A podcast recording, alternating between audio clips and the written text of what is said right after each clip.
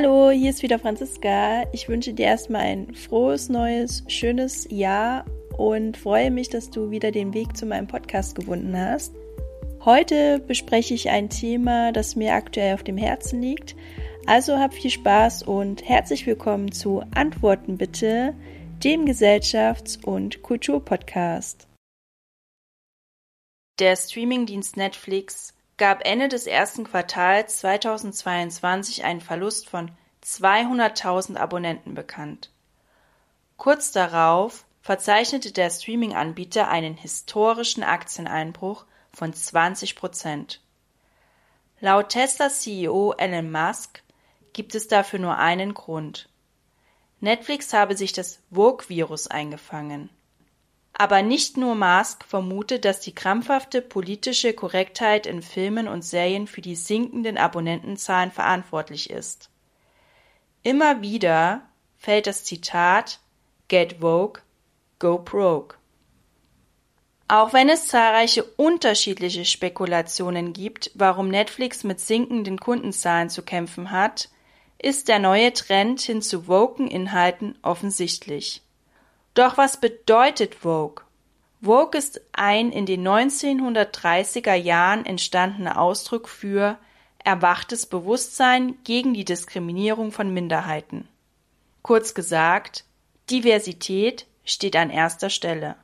Doch auch wenn es gesellschaftlich relevant ist, gegen soziale Ungerechtigkeiten anzugehen, zeigt sich aktuell in der Filmindustrie ein gefährlicher Trend.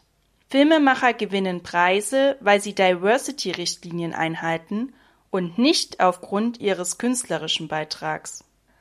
Bereits bei der Oscarverleihung in 2014 deutete sich diese Entwicklung an, als der Film Twelve Years a Slave als bester Film ausgezeichnet wurde.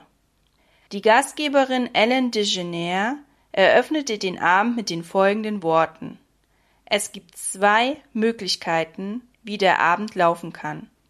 Möglichkeit Nummer eins: Twelve Years a Slave wird bester Film. Möglichkeit Nummer zwei: Ihr seid alle Rassisten.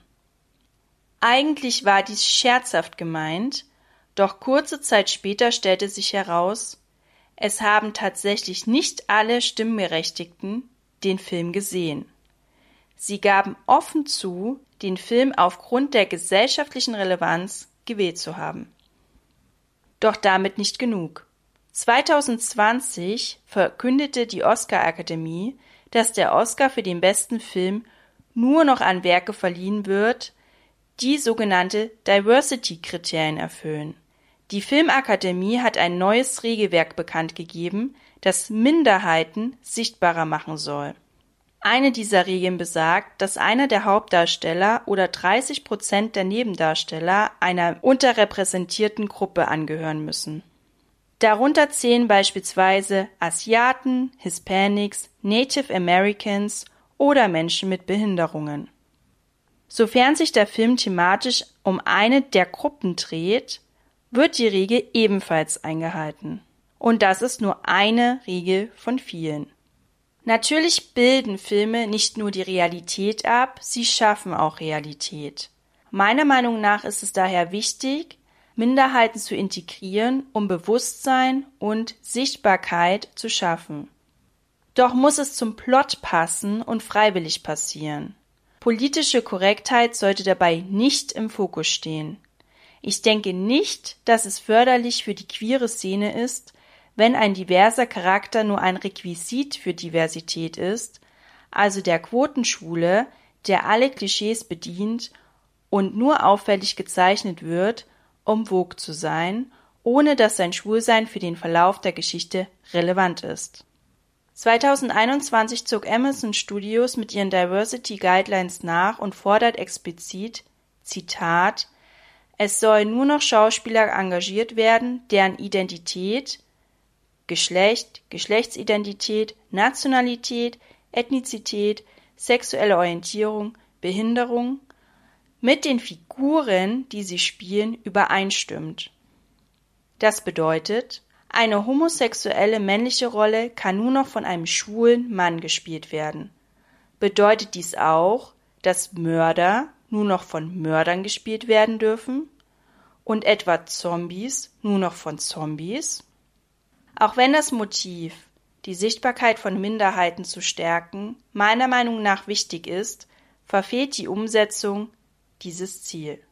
Das bedeutet, dass bei Vorstellungsgesprächen die sexuelle Orientierung abgefragt wird. Filmschaffende führen also Listen mit Rasse und sexueller Zugehörigkeit. Diese Forderung hat nichts mit Schauspielerei zu tun. Schauspielkunst zeichnet sich dadurch aus, dass man in andere Charaktere schlüpft und die Rollen authentisch verkörpert. Filme wie Brokeback Mountain oder Joker wären nicht mehr denkbar. Der Regisseur des Films Eepcress sagte treffend während der Produktion, wenn ich einen guten Schauspieler habe, habe ich einen echten Metzger. Wenn ich einen richtigen Metzger habe, versteift er sich vor der Kamera und ich habe einen schlechten Schauspieler. Die diverse Filmindustrie greift zu stark in die künstlerische Freiheit ein. Denn erst da, wo Grenzen und Regeln gebrochen werden, entsteht die Kunst. Wichtig ist zu realisieren, dass es sich bei den Leitlinien eben nicht nur um Empfehlungen handelt.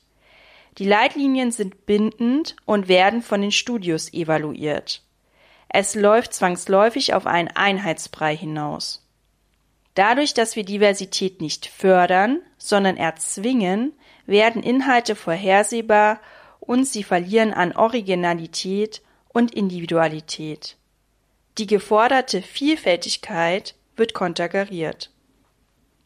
Doch was möchte das Publikum? Laut einer Umfrage der Weltwoche sind sich die Konsumenten darüber uneinig. Während 35 Prozent der Befragten die diverse Ausrichtung von Netflix für falsch halten, halten 30 Prozent die politische Korrektheit für richtig. Die restlichen 35 Prozent sind unentschlossen. Einschaltquoten sind allerdings ehrlicher als Umfragen, bei denen der Effekt der sozialen Erwünschtheit mitschwingt. Letzten Sommer brach der zweite Teil von Top Gun die Einspielrekorde. Und das, obwohl dieser ohne Diversity-Quoten auskam. Tom Cruise, ein weißer Mann, rettet die Welt. Wären die Einspielrekorde auch gebrochen worden, wenn die Hauptfigur mit einer weiblichen Rolle besetzt wäre? Wer weiß das schon? Es gibt aber zahlreiche Beispiele dafür, dass neu aufgelegte Filme, die mit Frauen in den Hauptrollen besetzt werden, floppen. Darunter das Remake von Ghostbusters, Batwoman und Captain Marvel. Auf der anderen Seite hat Luc Besson mit Lucy einen beachtlichen Erfolg erzielt. Natürlich sind zahlreiche Faktoren für einen Erfolg verantwortlich. Dennoch lässt sich meiner Beobachtung nach feststellen, Sobald in Filmen und Serien sichtbar mit der Diversity-Keule geschwungen wird, bleibt der Erfolg aus. Das trifft beispielsweise auf Originalwerke mit einer männlichen Hauptfigur zu, die in der Fortsetzung durch eine weibliche Rolle ersetzt werden und deren Figuren keinen neuen Beitrag im Film leisten, sondern nur eine Quote erfüllen. Das Kino hat sich schon immer verändert. In meinem aktiven Cineastenleben stellte sich die Entwicklung allerdings als eine weitgehend natürliche dar und nicht über ein Regelwerk, das mit Holzfällermethode in die Filmindustrie einbrach.